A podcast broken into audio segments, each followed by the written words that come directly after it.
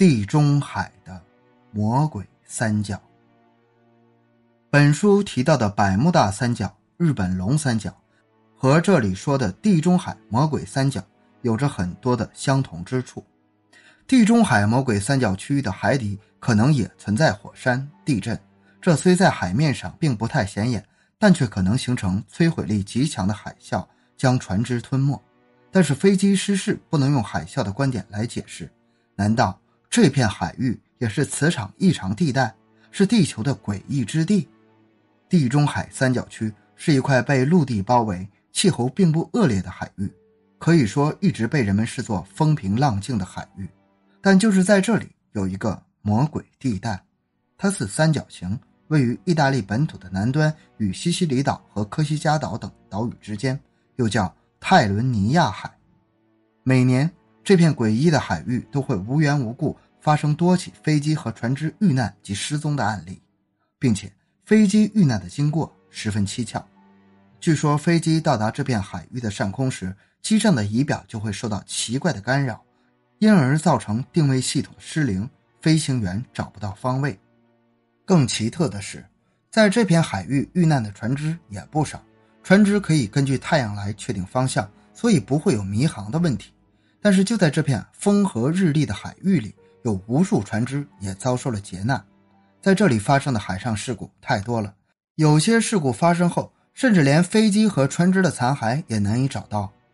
一九八零年六月某日上午八点，一架意大利班机准时从布朗起飞，目的地是西西里岛的巴勒莫城，预计航程所需时间为一小时四十五分钟。当该机飞行了三十七分钟时，机长向塔台报告了自己的位置在庞沙岛上空之后，就再也没有消息了。谁也不知道这架飞机是怎么失踪的，机上八十一名乘客和机组人员踪迹全无，飞机自然也无影无踪。还有一个事件也让人吃惊：曾经有两艘名为“沙纳”和“加萨奥比亚”的渔船在庞沙岛西南偏西大约四十六海里处捕鱼，两艘渔船不仅能相互看见、通话和联系，灯光也能看得分明。但是到了拂晓时分，加萨奥比亚号发现。沙纳号不见了，起初他们以为他开走了，但鱼情如此之好，没有作业完毕的沙纳号为什么要开走？为此，加萨奥比亚号船长向基地做了报告。三小时后，一架意大利海岸巡逻直升飞机到了这一海域。令人吃惊的是，这时不仅看不见沙纳号，就连不久前刚刚汇报沙纳号失踪的加萨奥比亚号也不见踪影。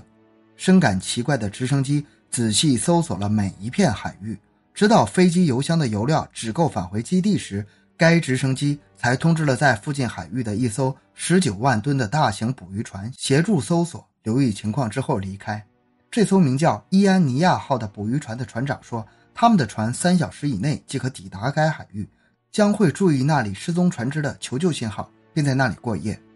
第二天清晨，三架直升机再次来到这一片区域搜索。奇怪的是。不要说前两艘失踪的船只找不到，就连伊安尼亚号也不见了。从此，这三艘船只连同船上的五十一名成员，就这么不明不白的在风平浪静的海上失踪了。人们再也没有找到有关他们的任何线索。